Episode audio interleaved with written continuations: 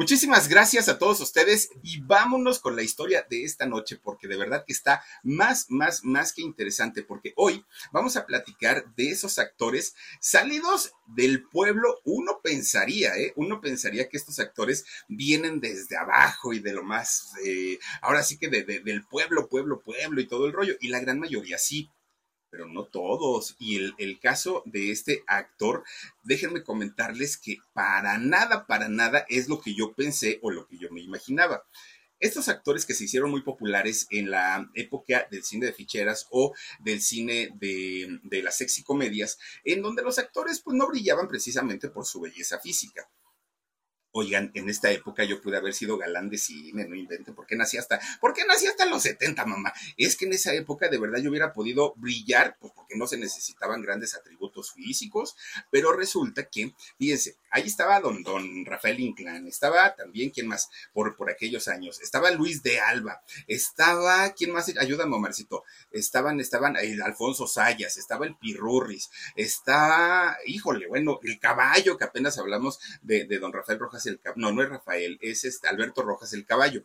Todos estos personajes que se hicieron muy populares y muy famosos a partir de, eh, mitad de los años 70 con este género que llegó a México llegó aparte para quedarse, que son las sexy comedias o el, el cine de ficheras, en donde ya les digo, ¿no? No era un Pedro Infante, no era un Jorge Negrete, que brillaban por, por su físico, además de por su talento. Aquí parecía que se buscaba a estos personajes que vinieran justamente del pueblo y que tuvieran esos rasgos o esas características justamente como muy, muy de abajo, ¿no? Que les costó ahora sí subir y llegar a un punto alto. Bueno, en el caso de, de, don Pedro Weber Chatanuga, que hoy les voy a platicar toda su historia de él, fíjense que fue muy raro porque aunque sí estuvo y fue parte de todo este cine, él no era el clásico galán, el que quería con todas, el que eh, pues era el todas mías. No, hombre, generalmente Don Weber Chatanuga salía como de papá, salía de compadre, salía de amigos, salía, era como más el, el tipo de personajes que le daban a Don Weber Chatanuga, ¿no?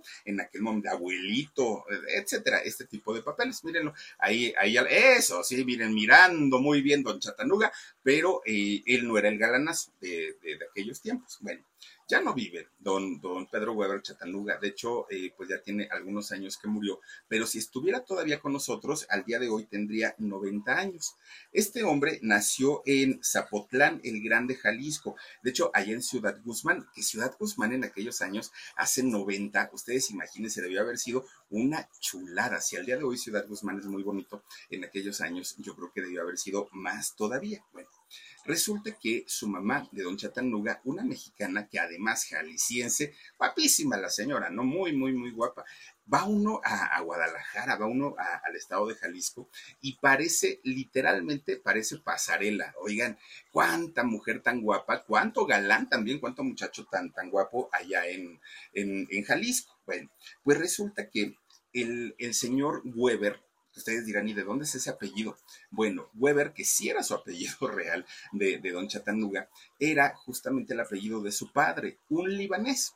Fíjense que, que pues en aquellos años muchos eh, libaneses, mucha, mucha gente del Líbano salió de su país buscando mejores oportunidades de trabajo, porque son países bélicos, normalmente pues, pues los países de allá de Medio Oriente, y resulta que mucha gente con esos movimientos políticos tan fuertes, esa situación social que existe, pues yo creo que hasta el día de hoy, eh, mucha gente salió de, aquellos países. Incluso no, no solo a México, llegaron también a otros países de Latinoamérica y del mundo. Aquí en México, pues podemos hablar de quién, la familia de Jaime Camil, por ejemplo, ¿no? Libaneses. Podemos hablar de la familia Slim. Podemos hablar también de eh, Mauricio Garcés, también eh, de, por allá del Líbano. Es decir, muchas familias de, de aquellos años. Ah, eso sí, buenos para el negocio. No, hombre, miren, ellos hacer dinerito es lo suyo. lo, que son libaneses y los judíos tienen esta facilidad, pero además eh, ellos se manejan en, comunidades. Y normalmente, si ven que alguien no tiene, le apoyan, le apoyan, le apoyan, ya luego le cobran. Pero por eso es que tienen y son dueños de fábricas, empresas, de, bueno, les va muy bien. Resulta que este señor Weber llega en esos años a México y se establece precisamente allá en Ciudad Guzmán, Jalisco. No todos los migrantes llegaban a la Ciudad de México. Entonces, este grupo de libaneses, en ese éxodo masivo, llega a Ciudad Guzmán, allá conoce este señor Weber a una mujer eh, jalisciense muy bella y se hace novio. Ya venía él, de hecho, con esa intención de hacer una familia aquí. Se establecen allá justamente en, Ciudad Guzmán y tienen hijos. Fíjense que eh, estos esta familia, ¿no? Eh, de, un hombre libanés y de una mujer mexicana, pues eh, tienen tres hijos. Y estos tres muchachos, siendo el papá tan trabajador y de inmediato empieza a, poner sus negocios, a poner sus empresas, los muchachos nunca tuvieron carencias absolutamente de nada, ninguno de los tres eran eh, una familia no solo pudiente, eran una familia que tenían muchísimo más de lo que pues de, lo que tenía la mayoría o el promedio. Tan es así que el señor Weber empieza a relacionarse con gente muy importante, pero no solamente de Jalisco, empieza a relacionarse con gente de, mm, la política, con, gente de, lo cultural, de lo artístico, pero a niveles muy altos, muy, muy, muy altos. Imagínense que cuando nace el, hijo o el primer hijo de la familia, que en este caso fue don Pedro, don Pedro Weber Chatanuga, pues decía el, el señor Weber, ay, pues vamos a buscarle un padrino a este niño pero que cuando crezca, pues lo apoye, que no nos los vaya a dejar solitos, si a ti vieja o a, mí nos pasa algo, pues que por lo menos el muchacho tenga pues un, futuro asegurado. Entonces sacan una lista y empiezan a ver quién podría padrinar al niño. Bueno, dentro de los nombres salieron por ahí gente muy importante, ¿no? De México, no de Guadalajara, no, de Jalisco, de todo México. Bueno, pues el elegido fue nada más ni nada menos que un hombre llamado Manuel Ávila Camacho. Y ustedes dirán, ay, ese nombre me suena como al periférico, al nombre del periférico de la Ciudad de México. Pues sí, fíjense que Manuel Ávila Camacho se convierte eh, siete años después de haber bautizado a don Pedro Weber Chatanuga, se convierte en el presidente de la República Mexicana. Nada más ustedes imagínense, ¿quién es tu padrino, hijo? Ay, el presidente de México. Ah, bueno, no, pues con eso, ahora sí que ya nos dijiste todo, ¿no? Y entonces, ah, miren, ahí está don Manuel Ávila Camacho. Bueno, pues resulta que entre el padrino, que era don, don, Manuel Ávila Camacho, y el señor Weber, el padre de estos muchachos, eran hombres dedicados a los negocios, a las empresas. Eh, en el caso de Manuel, el padrino, un hombre dedicado a la política. Y obviamente su forma de ser y su forma de hablar era como muy formal, muy seria, muy hablar de política, muy hablar de negocios y todo esto. Pero caso contrario, en el caso de la señora, de, la señora Weber, resulta que ella era todo lo contrario.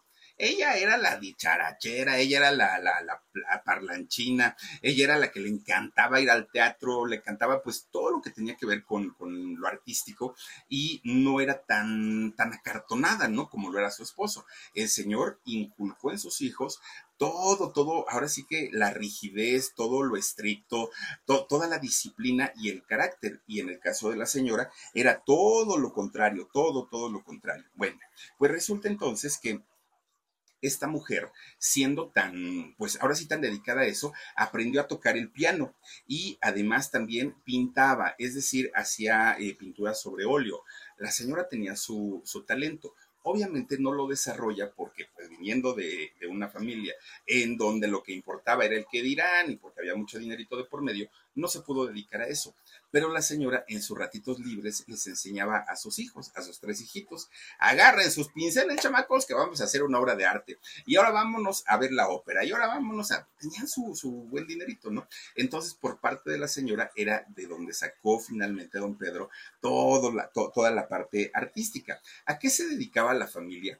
Fíjense que cuando llega eh, don Weber a Ciudad Guzmán, él compra terrenos, traía su dinerito compra terrenos y comienzan a sembrar maíz. Pero no creen ustedes que como siembro yo allá en la milpa, ¿eh? ¿No? Con, con el pie y... No, no, no, no. no. Eh, sembraban pues ahora sí a un nivel más grande. Y entonces cuando llegaba el momento de la cosecha o de la pizca, vendían todo ese maíz. Pero imagínense nada más venderlo pues a nivel grande, ¿no? A nivel masivo. Y entonces, gracias a eso, la familia empieza a prosperar de una manera muy, muy rápido y al poco tiempo el señor Weber se compra sus camiones, pero compra unos camiones de transporte público que, bueno, yo creo que al día de hoy ya son las rutas grandes de allá de Jalisco. Además, se empieza a hacer de más negocios, pequeñitos, grandes, de todo un poquito, ¿no?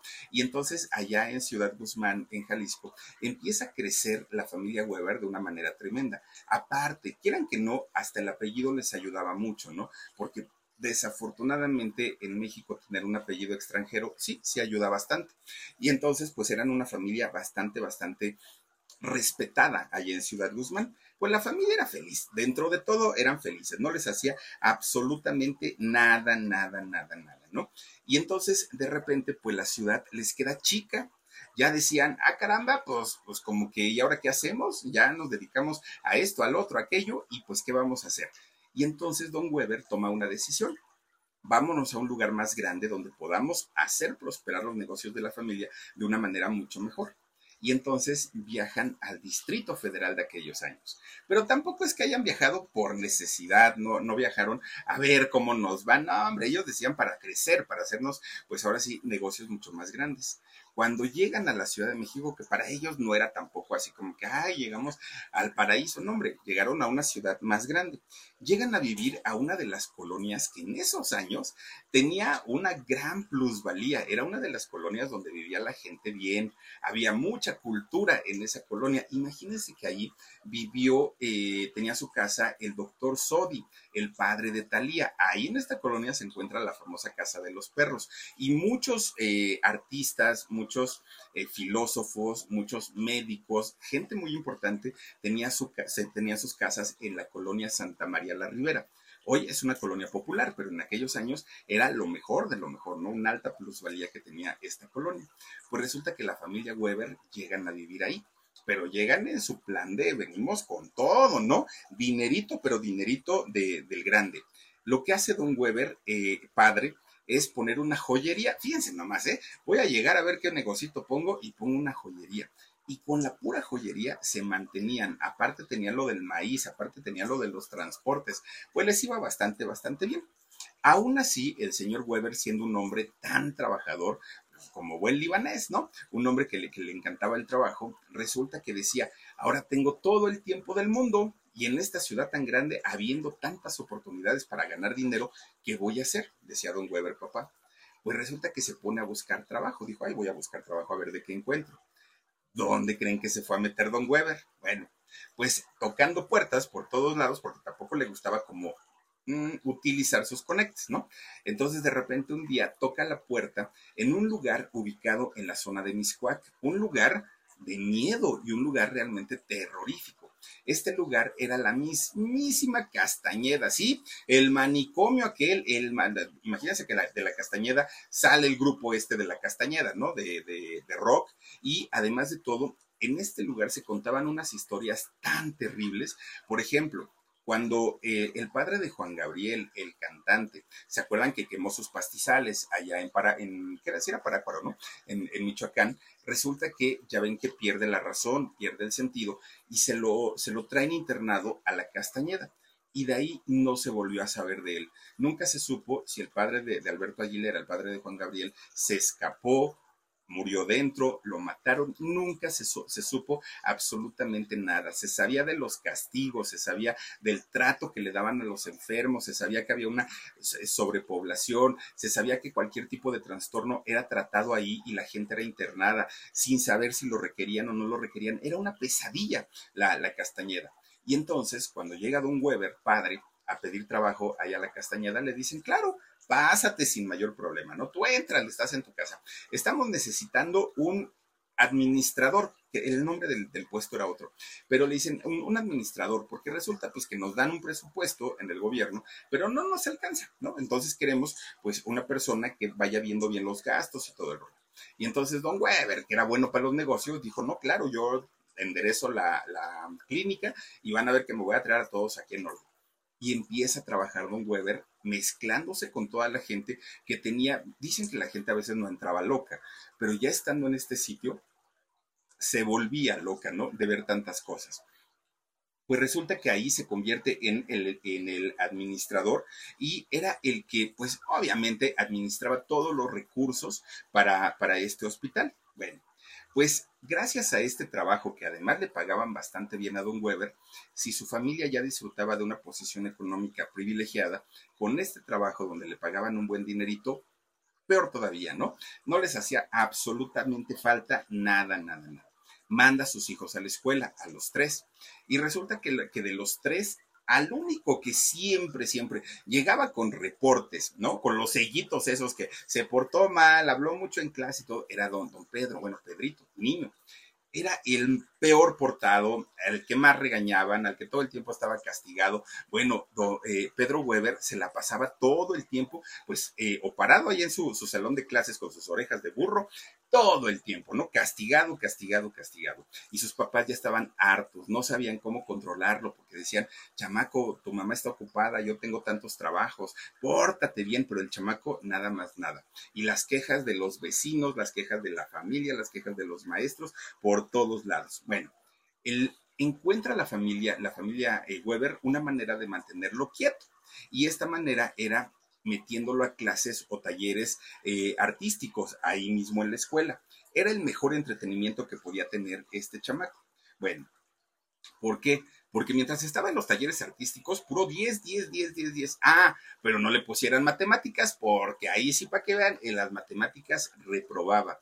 Desde que eh, eh, Pedrito, que iba a la escuela, empieza la primaria hasta salir de sexto, siempre se quedaba de ver la materia de matemáticas no le gustaba y la iba reprobando. Siempre, siempre, siempre. Bueno, pues con todo y todo, aún así entró al Politécnico, fíjense, termina su secundaria y entra a la preparatoria.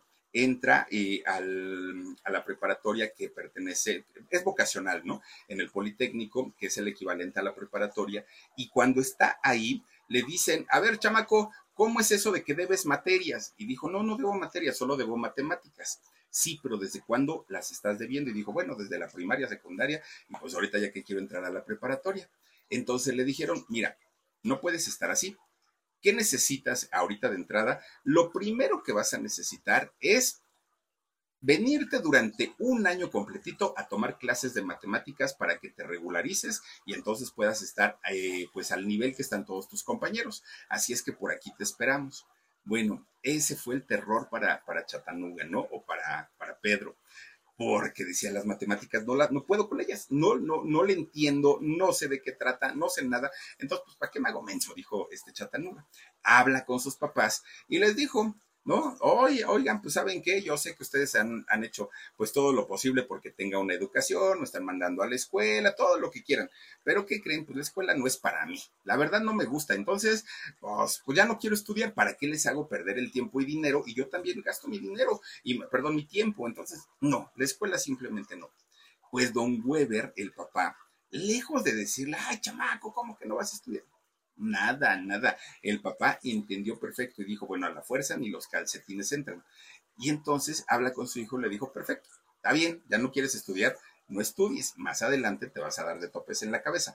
Pero lo que sí te voy a pedir es que por favor te pongas a hacer algo. No quiero, no quiero ver a un chamaco vago, bueno para nada, que ande en las calles todo el día, que ande de vicioso. Eso en mi familia no. Entonces te me pones a trabajar en lo que sea. Y Pedro, ¿no? Siendo ya un adolescente, se queda pensando, tiene razón mi papá, pero ¿de qué voy a trabajar? Y entonces dice, ¿de qué, de qué? Y el papá le pregunta, a ver, Pedro, te voy a dar de aquí a mañana, piensas en a qué te quieres dedicar y yo te voy a apoyar. ¿Quieres ponerte al frente de uno de los negocios? ¿Quieres salir a buscar trabajo como cualquier persona? ¿Qué quieres? Bueno, al otro día se sientan. A ver, Pedrito, ¿ya pensaste a qué te vas a dedicar? Y Pedro dijo, sí, quiero trabajar en la Castañeda contigo. Y don Pedro, el, papá eh, del señor Weber, se queda pues muy sorprendido, ¿no? Porque dijo, ah, caramba, un chamaquito de 17 años que quiera ahorita pues irse a trabajar a un manicomio, como, ¿por qué? Y le dijo, oye, Pedro, ¿estás seguro? Sí, sí, sí, yo me quiero ir a trabajar contigo. Bueno, pues el señor Weber, que tenía sus buenos contactos ahí en la Castañeda, habla con, con el mero mero, ¿no? Con el director y le dice, oye, fíjese que mi hijo quiere, tú tráete el hombre, a ver aquí de qué lo acomodamos, tú dile que venga y, a, ver qué, a ver qué resulta. Bueno, pues cuando va entrando eh, Pedro a la Castañeda, miren, apenas había puesto un pie adentro y todos hubiéramos dicho, se quiso salir corriendo, pues no, él dijo, ay, esto está bien divertido, parecía una obra de teatro. Oigan, pues esa fue la primera impresión que le dio a, Pedro. Miren nada más, no, no, no, es que era una cosa de verdad eh, terrible cómo se trataban a la gente ahí. Tan fue tan difícil y tan fuerte la etapa de la Castañeda en el mundo de la salud en México que lo cerraron. Este manicomio lo cierran en el año 1968 y de hecho, fíjense que eh, tumban todo, todo, todo, menos la fachada y la fachada la empiezan a, desmontar piedra por piedra, todo lo que era la fachada que ahorita nos las puso Omar, toda la fachada la empiezan a desmontar con un cuidado y con, una delicadeza, que toda esa fachada se la llevaron al Estado de, México, en Amecameca, y la colocaron en una hacienda. Fíjense que allá está todavía la, mm, la, fachada real, la original de este manicomio de la Castañeda, muy cerca, en un, poblado muy cerca de allá de, de Amecameca. Bueno, pues, ah, miren, ahí está, es la Castañeda tal cual, claro, todo el interior fue derribado, eso también hay que decirlo. Es, ah, es en Ixtapaluca, muchísimas gracias, este, yo estoy con Camecameca. Ahí en Ixtapaluca se encuentra justamente este lugar que es eh, la Castañeda, solamente la fachada, pero es la original. Bueno, pues resulta que ahí empieza a trabajar Pedro, ¿no? Pedro, eh, hijo. Entonces, cuando entra, le dicen, a ver, Pedro, ¿y qué sabes hacer? Y dijo Pedro, pues la verdad, la verdad, nada. Híjole, bueno, pues, pues a ver, entonces a ver en qué te ponemos. Y lo ponen de encargado del comedor para empleados, ahí en la Castañeda. Entonces Pedro, pues era el, imagínense, decidía los menús, tenía a sus proveedores que, llegaban a venderle los productos. Él era el mero mero, ¿no? De, de, de la cocina. De ahí fue que, que, Pedro empezó también a subir muchísimo, muchísimo de peso. Bueno, pues resulta que después de ahí lo mueven y le dicen, ¿sabes qué? Tu trabajo fue muy bueno, pero ahora te vas para el archivo. Y en el archivo ahí sí lo sufrió mucho, porque estaba en un cuartote grande, grande, lleno de eh, expedientes enormes, enormes. Imagínense los expedientes de cada paciente, enormes todos los expedientes. Y él tenía que ordenar todos, y era un cuarto enorme, enorme. Ahí trabajaban dos mujeres. Resulta que estas dos mujeres que trabajaban eran dos señoras ya grandes. Hagan de cuenta Patty y Selma de los Simpson, estas mujeres, ¿no? Fume y fume y fume todo el día, sentadas, cruzadas de pierna, pues por eso el archivo estaba hecho una porquería, porque estas mujeres no trabajaban. Cuando llega Pedro, siendo jovencito, pues llega con, con la tía Patty y la tía Selma y les dice, oigan, pues es que me dijeron que hay que poner en orden todo el archivo. Sí, empiézale por ese estante. Bueno, estaba el estante que miren, centímetros y centímetros de polvo. Había que ordenarlo, había que organizarlo. No, hombre, ellas seguían sentadas fume y fume, ¿no? A ellas que les, les importaba. Y fíjense que empieza a trabajar Pedro eh, Weber en, en, esa actividad. Pero le daba tanto coraje ver a la tía Pati y a la tía Selma que no hacían nada, no movían un dedo, estaban en el puro chisme y todo, que un día hizo berrinche Pedro dijo, no, no, no, no, no, ya este es, este es el colmo. Y entonces, ¿qué hizo Pedro? Que agarra una, uno, una de las sábanas con las que eh, eh, tenían para, para, las camas de los hospitales, agarra una sábana, avienta todos, todos, todos los expedientes que encontró en un escritorio, tiende la sábana y que se trepa ahí, dijo, ay, si estas están fume y fume, pues yo me voy a echar un sueñito y se pone a dormir, con unos ronquidotes que tenía don Chatanuga ahí, pero de aquellos ronquidos, hagan de cuenta, yo mero, ¿no?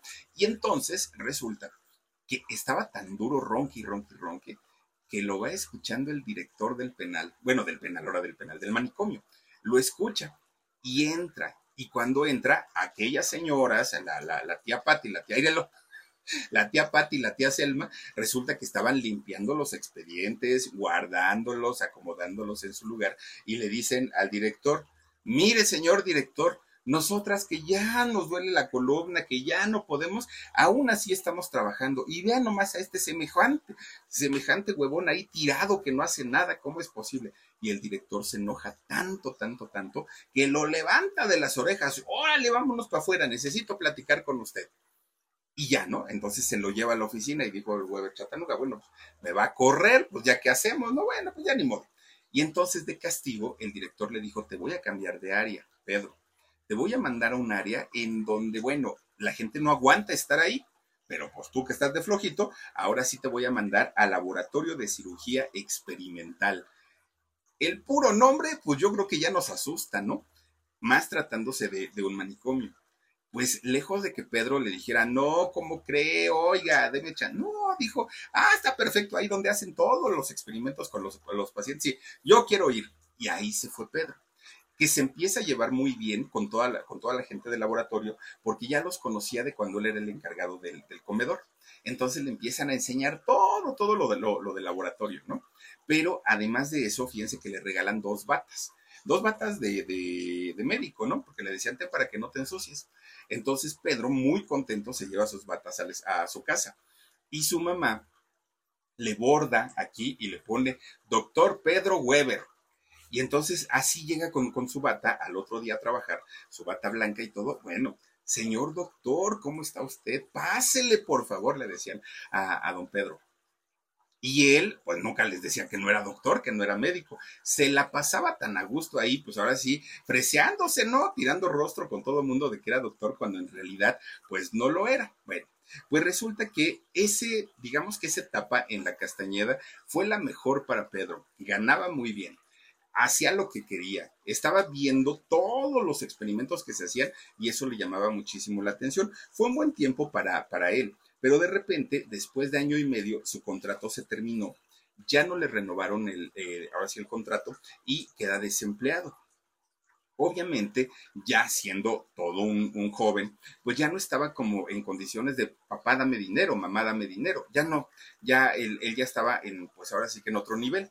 Entonces necesitaba trabajar de urgencia. Bueno, su papá le dice, hijo, yo te ayudé cuando pude y te llevé a la castañeda, pero ahorita ya no. Tampoco quiero que te conviertas en un vago, así es que comienza a buscar trabajo, por favor. Bueno, pues resulta que para aquellos años, su papá, el señor Weber, que era un hombre que había fumado toda su vida, un hombre de negocios, un hombre libanés, pero además de todo, pues en aquellas reuniones que hacían de empresarios, que donde se juntaba con políticos, lo primero que, que había era el cigarro y el alcohol. Entonces, este hombre con los años empieza a enfermar, el señor Weber. Eh, le da enfisema pulmonar y poco a poquito el enfisema que va limitando la, respiración, pues le afectó tanto que le deriva en un infarto, en un paro cardíaco. El señor Weber pierde la vida. Bueno, pues queriendo que no, eh, Weber Jr. se queda con los negocios, él se queda al frente durante un tiempo. Fíjense que lo, que no sé, y, y, no les voy a mentir, es si quebraron los negocios de la familia Weber o después comenzó a administrarlo alguno de los otros hermanos. Eso sí no lo sé. El asunto es que, que después de poco tiempo, Weber se queda nuevamente sin trabajo y la situación de la familia había cambiado. Pero ya les digo, no, no les sé decir por qué razón. Bueno, pues resulta que tiene que buscar trabajo. Ahora, además de todo, Pedro ya era el sostén de la familia, era quien tenía que hacerse cargo de su mamá, tenía que hacerse cargo de todo y definitivamente para él, pues eh, todo era como, como le cayó muy de peso porque durante toda su vida había vivido con mucha... Eh, eh, con mucha holgancia o holgadez, no sé cuál sea la palabra correcta, y resulta que ahora la situación les había cambiado muchísimo, muchísimo. Ya no tenía a, su papá que le resolviera los problemas. Entonces, él, eh, Pedro, junto con su mamá, un día pues quedan de acuerdo y dicen, vamos a tener que ir a ver a tu padrino a tu padrino Manuel Ávila Camacho. Para aquellos años, Manuel Ávila Camacho ya había sido presidente de, México y ya ahora era el señor expresidente. Pero como sabemos, aún siendo expresidentes, tienen, bueno, la vara alta, imagínense la cantidad de contactos, ¿no? Que, llegan a tener. Bueno, pues resulta que eh, van a ver, padrino, ¿cómo está? Ya le besa la mano al expresidente y todo, y le dice la, la comadre, Oiga, compadre, pues es que, ¿qué cree? Ya ve que se murió mi marido y pues este muchacho anda buscando trabajo, pero es burro, no sabe hacer nada, pues ni siquiera hizo la preparatoria. Y entonces el expresidente, el padrino de Weber Chattanooga, le dice, hijo, tú no te preocupes, no te preocupes, mi hijo, mira, yo soy tu protector. Y como protector no voy a dejar que batalles, hombre, eso es para los pobres, no, hombre, tú estás en otro nivel. Y entonces le empieza a redactar una carta la firma don Manuel Ávila Camacho y le dice, mira, vete a tal hospital, eh, que de hecho fue al Hospital Juárez, vete al Hospital Juárez, entras a ver al mero mero, al, jefe de jefes, y le entregas esta carta, ya, él te va a dar trabajo, no te preocupes. Ah, bueno, pues está bien, padrinito, muchas gracias, le besan su manita y ya se va, ¿no? Se sale con su mamá. Pues dijo, pues bueno, pues voy al hospital este, Juárez a ver qué encuentro. Resulta que en el Hospital Juárez trabajaba quien en esos años era el, director de salud de todo el país. Ustedes imagínense, el mero mero.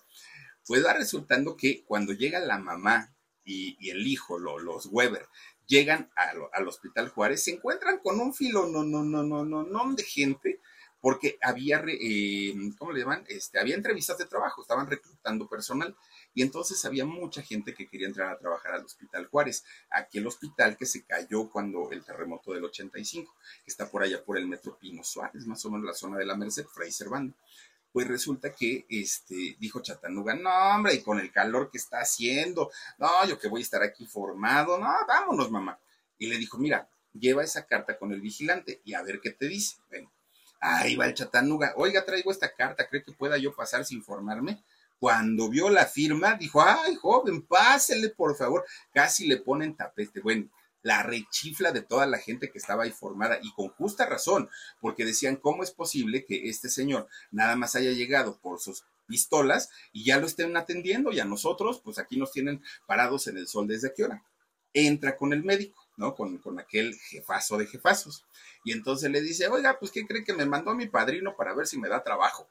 Pues ¿quién es tu padrino? Hijo, ay, me mandó esta carta, tenga, léala.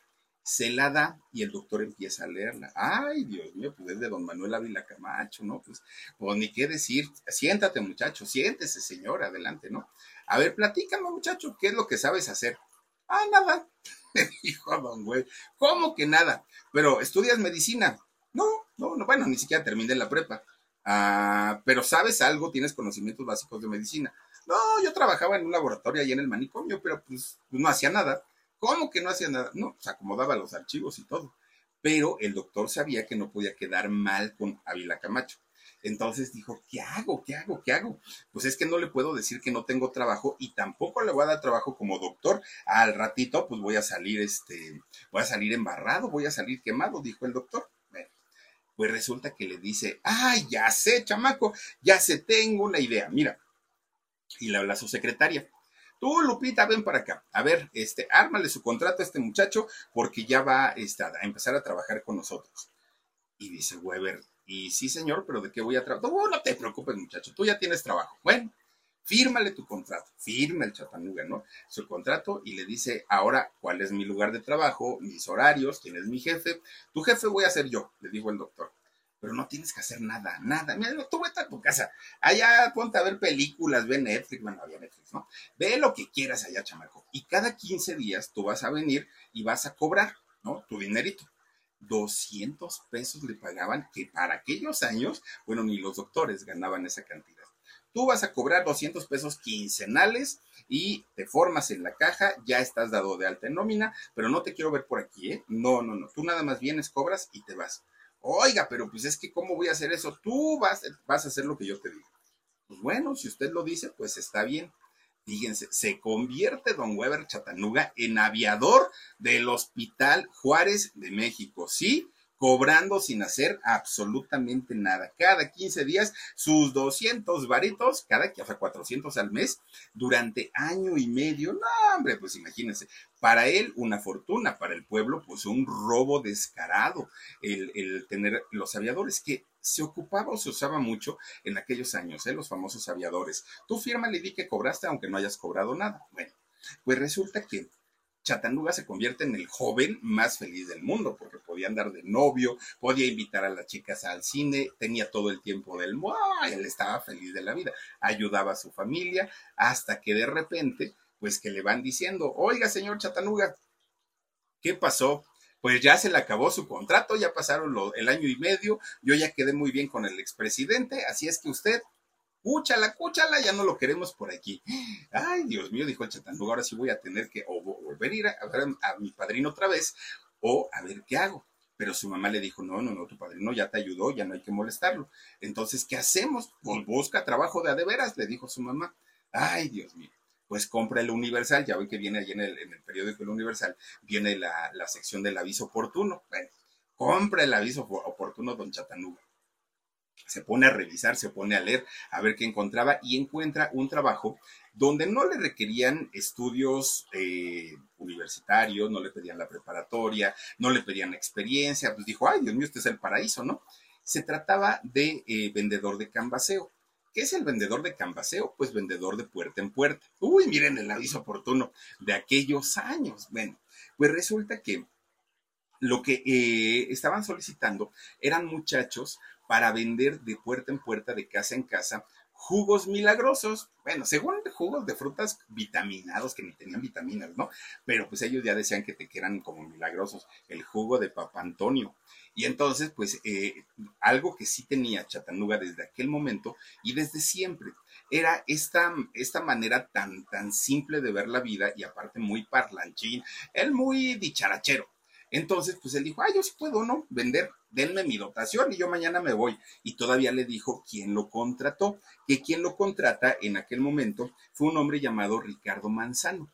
Y Ricardo Manzano, que fue su jefe en, aquel momento, le dice, ok, ya el trabajo lo tienes, es tuyo, mañana te, te, voy aquí temprano para darte tus juguitos y te me vas con tu carrito a vender. Y Chatanuga dijo, ah, sí, yo me voy a Tepito. ¿Cómo a Tepito? Si ahí está re feo. No, hombre, yo me voy para allá, yo, me, yo conozco cómo es el pueblo y allá yo voy a vender. Bueno, una hora le bastó a Chatanuga para vender todos sus jugos, todos, todos, todos, todos, porque miren que era chorero, chorero como él solo, y sabía cómo llegarle a las señoras, ¿no? Eh, Chatanuga. Bueno, mientras todos sus compañeros estaban, bueno, ya eran las dos de la tarde, llevaban la mitad de la venta, él en una hora ya había vendido todo, ya había regresado a la oficina por más producto. Empezó a ganar bien, bien, bien, bien, bien, bien. Tenía buenas comisiones. Entonces, pues obviamente le quedaba mucho tiempo libre y se hizo de más amigos. Entre ellos, este señor llamado Ricardo Manzano, quien era su jefe y ahora era su amigo. Entonces, de repente, organizaban como salidas. Oigan, pues vámonos a bailar. Siendo chamacos, se iban a bailar a diferentes cabarets que estaban muy de moda en aquellos años. Pues uno de estos cabarets era el Esmirna. Y resulta que ahí en el Esmirna se conocía porque iban muchos famosos, pero además, eh, pues era como el lugar de moda en, aquel momento. Pues resulta que un día quedan todos de acuerdo, ¿no? Eh, este señor Manzano, Chatanuga, todos quedan ahí de acuerdo y se van, que iban a bailar a ver si conseguían alguna chica. Pues cuando llegan ven un tremendo alboroto ahí en, en el Esmirna. Decían, ay, quién sabe qué pasó. Preguntan, oigan, ¿por qué tanta gente? ¿Qué es lo que sucede? Ah, lo que pasa es que están haciendo audiciones. Pero audiciones para qué? Es que ahí está Resortes, al Alberto Martínez Resortes. Y este va a ser una película, entonces está buscando gente que sepa bailar, que sepa pues hacer algún, que, tenga alguna gracia, ¿no? Algún talento, pero el casting lo está haciendo él. Pero de este lado sí se va a abrir la pista y ahí pueden bailar y pueden pedir botella y todo el rollo. Les dijo el mesero. Pues Chatanuga le dice en ese momento a Ricardo, a Ricardo Manzano, oye, ¿por qué no vamos? Ay, ¿cómo que vamos al, casting? No, hombre, vente, vámonos a bailar. No, no, no, vamos para acá. Nada más vamos a de mirones a ver qué hay. Y ahí van los dos. Llegan los dos, tanto Ricardo Manzano como Chatanuga, llegan con resortes. Y le dicen, oiga, señora Adalberto, pues es que mire, yo sé bailar y no sé qué, no sé cuánto. Y Resortes le dice, pues sí, ahorita espérame tantito y te hago la, la, este, la audición. Pero Resortes, cuando vio a Ricardo Manzano, lo saludó muy, muy familiarmente, ¿no? Y entonces ya, le hacen la prueba a, Chatanuga y Resortes le dijo, pues no, ni bailas, ni tienes gracia, ni no, no, no, no, no. Muchas gracias. Pues no, la verdad es que pues yo estoy buscando talentos y tú no lo eres, entonces pues será en otro momento. Ay, bueno, pues muchas gracias. Ahí quedó. Entonces ya se van Ricardo Manzano y se va este Chatanuga, muy triste. Y le dice Ricardo, oye Pedro, ¿en serio, en serio, te gusta todo eso de la artisteada? Oh, sí, mano, pues a mí me, llama la atención. Nunca lo he hecho, no sé actuar, pero me llama la atención. ¿Por qué me preguntas eso? Ay, Pedro, pues es que, ¿qué te digo? Mira, la verdad es que, pues, pues mi mamá es una mujer que se ha dedicado todo el tiempo, todo el tiempo a, este, a hacer teatro, le dijo. Ay, pues ¿quién es tu mamá? Pues mi mamá se llama Carmen, es Carmen Manzano. Carmen Manzano fue una gran actriz de, carpas y también estuvo en la época de oro del cine mexicano. Carmen Manzano hizo doblaje, hizo teatro, hizo cine, bueno, una, una actriz completa. De hecho, ¿saben quién es el padre de, Carmen Manzano? ¿Quién fue, perdón? El padre de Carmen Manzano fue este personaje que en la película de Nosotros los Pobres de, de Pedro Infante, ¿se acuerdan ustedes que Chachita eh, era la hija adoptiva de Pedro Infante, ¿se acuerdan ustedes?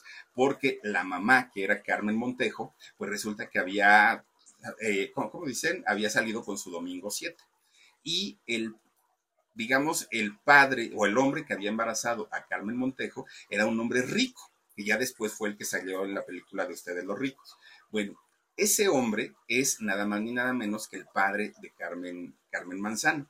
Entonces, pues venían de un linaje de, artistas, de actores, de carpa, de, actores de, de, cine. Miren, ella es justamente la mamá de Ricardo. Bueno, pues resulta entonces que le dijo, mira, si tú quieres, yo puedo hablar con mi familia y que te den un chance, ¿no? Ahí en el teatro, porque ellos se la viven en el teatro. ¿Quieres una oportunidad? Y Pedro dijo, sí, esa es mi chance. Bueno, pues de repente se queda pensando este Ricardo y le dice a Pedro, oye Pedro, ¿y si en lugar de llevarte con mi mamá y con mis hermanos y con todo, ¿por qué no mejor hacemos un dueto tú y yo, un dueto cómico? Y lo vendemos, quien quita, y en una de esas pues nos puede ir bien. Y Pedro dijo, perfecto, arman su dueto. Bueno, empezaron a presentarse en diferentes lugares, ¿no? Como duetos, tanto Ricardo como, como este Pedro Weber Chatanuga. Empiezan a, a, estar en diferentes lugares y un día que estaban dando una función, llega doña Carmen, doña Carmen Manzano, y les dice, oigan muchachos, pues, pues así como que buenos, buenos no son, les falta todavía, ¿no? ¿no? No tienen tanta experiencia, pero me acaban de contratar para una fiesta privada, en un evento, y me están pidiendo un par de cómicos. Ya hablé con muchos de mis compañeros, pero me cobran un dineral y nada, se van a quedar ellos con toda mi ganancia. Los contrato a ustedes, les pago muy bien y pues, pues a lo mejor les sirve hasta de experiencia. Dijeron ellos, órale, va, sin problema. Bueno, les paga 100 pesos a cada uno. Era por, por una actuación, era una fortuna y ahí fue cuando Chatanuga dijo, ay Dios mío, ¿qué voy a perder el tiempo ahí en la Castañeda? ¿Qué voy a perder tiempo en, en otros lados? Ellos, por función normalita, cobraban 5 pesos cada uno, 5 y en este momento les iban a pagar 100. Imagínense, ese sí era un buen negocio. Bueno, pues resulta que ya con sus 100 pesitos en, en la bolsa, ese eh, show, en donde además había gente muy importante, los puso ya en un estatus de comediantes a los dos o de cómicos bastante, bastante eh, alto. Y resulta que a Chatanuga lo empiezan a contratar personajes ya muy importantes como Palillo, don Jesús Martínez Palillo, el papá de Ana Martín, como Chicote, como Medel, Luis Medel, como el, el mismísimo Resortes, que lo había rechazado para el casting, ahora ya lo, ya lo contrataba. Bueno, de ahí se convierte en maestro de ceremonias, don Chatanuga. Su, carrera iba para arriba, para arriba, para arriba, ¿no? Bueno, pues de repente, fíjense que eh, le hablan a Chatanuga y le dicen, ¿por qué no presentas un espectáculo en el Teatro Blanquita? En esos años, llegar al Teatro Blanquita era el top, ya lo máximo, a, donde un artista podía aspirar en una presentación, eh, digamos, abierta, en una presentación con público. Después del Teatro Blanquita, era como para un artista al día de hoy pisar el, Auditorio Nacional. Un artista que llega al Auditorio Nacional en México, wow, ya, se ve en otro nivel, ¿no? ¿Por qué? Porque es un lugar caro, es un lugar elegante y es un lugar perfectamente diseñado para hacer conciertos, presentaciones y no cualquiera llega ahí. Entonces el Blanquita durante muchos años era eso, el lugar más codiciado para, para los cómicos sobre todo lo contratan en, una temporada y durante cinco años Chattanooga estuvo dando eh, espectáculos, estuvo dando shows ahí justamente en el Teatro Blanquita. obviamente, pues esto hace que eh, Chattanooga se convierta en, un hombre, además de todo público, pero muy conocido, y de ahí empiezan a llevarlo al cine, a, Chattanooga. Ya, ya lo conocían como todo un showman, ¿no? Que daba sus, sus buenos espectáculos. Fíjense que un día, todavía ahí se presentaba como Pedro Weber, no se le conocía como Chatanuga, incluso ya trabajando ahí en el Teatro Blanquita. Pues resulta que un día estaban ahí en el Teatro Blanquita y anuncian a una orquesta. Recordemos que en el Teatro Blanquita los espectáculos eran revistas, es decir, ahí tenían de, todo, ¿no? Estaban desde las vedettes, estaban los comediantes, estaban los cantantes, había de todo, de todo, de todo. Y entonces un día sale una orquesta una orquesta que iba a, este, a, tocar y resulta que tocan una canción o una melodía de la orquesta de Glenn Miller. de Glenn Miller, Miller, perdón, un gran músico de big band o de grandes bandas. Y entonces, cuando eh, se ponen a tocar una de las melodías, esta melodía se llamaba Chattanooga Chuchú. Y entonces Chattanooga en su camerino estaba bailando. Y pregunta, ay, esa canción, ¿cómo se llama? Y le dice Chattanooga Chuchú. Ay, pues suena bien bonito.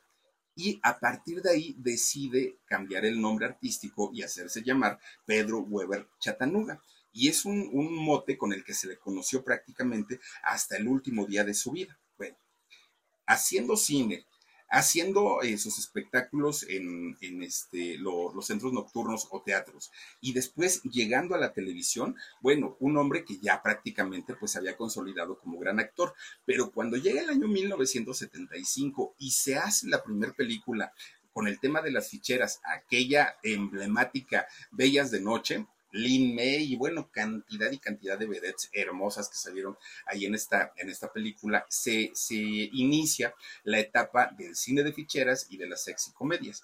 Y ahí es donde Chattanooga encuentra pues su nicho encuentra que eso era lo suyo, lo que le gustaba, lo que le llamaba la atención, porque aparte, Don Chattanooga, gran admirador de la belleza femenina.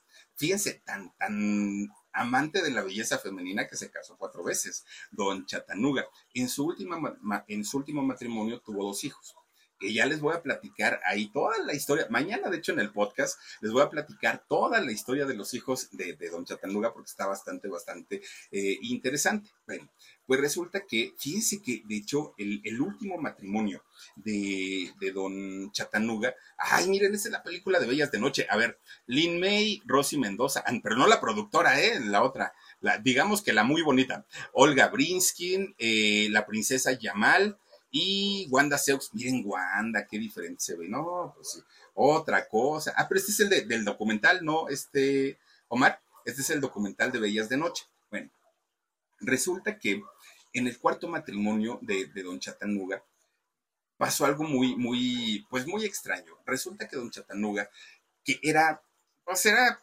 coscolino, le gustaba romancear, le gustaba coquetear con, con, las señoras. En su último matrimonio tuvo dos hijos.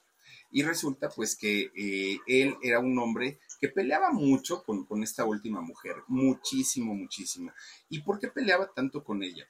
Primero porque agarró la fiesta en aquellos años, don Chatanuga, y agarraba la fiesta con todos estos cómicos de la época. Y nos referimos a Rafael Inclán, a todos, a todos aquellos, ¿no? De, de, esa época, al Sayas, y, y eran fiestas maratónicas, maratónicas, y abundaba de todo.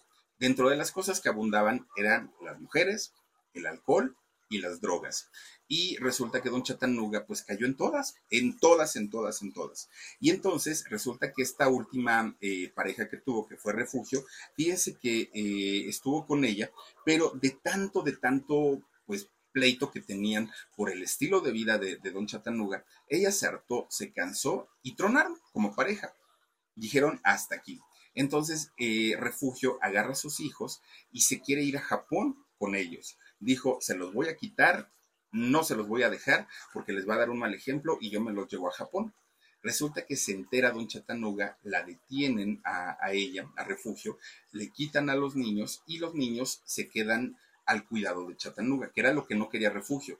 Entonces se quedan al cuidado de él y de su hermana, de una de sus hermanas de, de Chattanooga pero es justamente donde le cae el 20 a Chatanuga, que los hijos necesitan a su mamá y que no, no se puede de alguna manera separar a los hijos siendo tan chiquitos, ¿no? Porque pues en este caso eran, eran niños.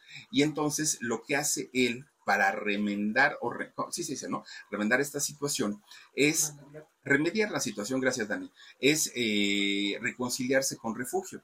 Entonces la manda a llamar y le dice, ok, vamos a, darnos otra oportunidad, vamos a darnos otro tiempo y de esta manera nuestros hijos van a crecer con sus dos padres, porque no está bien que se vayan solo contigo o que estén solo conmigo. Yo las cuido, sí, pero pues ahora sí que no hay como que la mamá esté al tanto de ellos, sobre todo porque estamos hablando de, de niños. Bueno, pues resulta que se reconcilia con refugio y los pleitos seguían, ¿eh? Porque don, don Chatanuga seguía lo mismo, ¿no? Seguía de ojo alegre, seguía él en sus, en sus rollos, pero Refugio aprendió cómo ir capoteando esa, esa situación y a final de cuentas Refugio fue quien estuvo con don Chatanuga hasta el último día de su vida. pues digamos que esa parte, pues ahí, ¿no? Ya, ya, este, ya, ya había quedado eh, solucionado. Pero resulta que fíjense que don Chatanuga, sus hijos crecen y don Chatanuga seguía todavía en el vicio. Además, eh, pues don Chatanuga ya no era el mismo, el jovencito, ¿no? De, hace muchos años, ya tenía problemas, incluso un problema muy serio que, tuvo fue el de la obesidad. Don Chatanuga llegó a pesar 120 kilos y entonces se iba, tomaba, fumaba, estaba con mujeres y eh, una de sus hijas fíjense que un día ya se iba a la escuela, pues a qué hora llegaría de, la fiesta, don Chatanuga, ya se iba a la escuela. Y resulta que ve que el carro de su papá está mal estacionado afuera y eh, con el señor adentro. Entonces esta niña se asusta mucho porque pensó que el señor había muerto dentro del carro. Y entonces, pues la niña casi se muere del susto, eh, le habla a su mamá, lo, intentan sacar de la, del coche y resulta que el señor, ah, estaba dormido porque estaba bien borracho. Y entonces ahí fue donde la hija le hizo sentir pues que lo que estaba haciendo no estaba bien. Y le pidió que nunca volviera a tomar. Y don Chatanuga le cae el 20, fíjense. Después de ver esta situación a su hija tan mal, muy preocupada, dijo, creo que sí, ya me pasé de listo, deja y se retira del vicio y se empieza a portar muy bien. El problema era que don Chatanuga ya estaba muy dañado de su cuerpo, de todo, de todo, de todo. El, vicio del alcohol, las desveladas, todo, todo ya le había pegado. Y entonces su salud ya estaba bastante, bastante mal en, en aquel momento. Y el sobrepeso era algo pues que le ocasionaba no solamente asuntos de la presión, de ya, vamos, cuando, cuando hay sobrepeso, pues muchas, muchas cosas empezaron a, a, resultar, ¿no? Por, por esta situación de la salud y además de la edad. Bueno, pues don eh, Pedro Weber Chatanuga eh, empieza a ponerse muy, muy, muy mal, se empieza a poner muy, muy, muy delicadito y en el 2004 tiene ya que empezar con eh, tratamientos muy específicos para controlar su peso, para controlar su presión y fíjense que le tienen que colocar un marcapasos. Él decía que era cosa de la edad, él nunca vio por el lado del alcohol, nunca vio por el lado de las malpasadas que se había dado durante toda su vida, él decía que era cosa de la edad nada más. Bueno, pues resulta que después de ese 2014, donde se puso malito y lo tienen que hospitalizar y le cambian la dieta, se logra recuperar, sale del hospital y dos años después vuelve otra vez. Pero cuando regresa al hospital ya iba en una condición muy, muy, muy mal, ya no resistió su corazón y desafortunadamente murió. Murió a los 82 años don eh, Pedro Weber Chatanuga, un 22 de marzo del 2016 aquí en la Ciudad de México. La, la razón fue por insuficiencia cardíaca y también pulmonar. Oigan, este hombre que hizo programas de televisión, hizo telenovelas, hizo más de 140 películas, hizo obras de teatro, bueno, una carrera bastante importante la de don Pedro Weber Chatanuga, pero que terminó de una manera pues no de la mejor. Y miren, pues ahí está este personaje que se la vivió muy bien, se la pachangueó también, fue aviador de la Ciudad de México también, pero pues también dejó un legado, ¿no? Eh, de, películas que para mucha gente no son las mejores de del cine mexicano, pero a final de cuentas, perdón, forman parte pues de la historia del cine en México. Y ahí está la vida de don Pedro Weber Chatanuga. Cuídense mucho. Buen fin de semana. Adiós. Besos.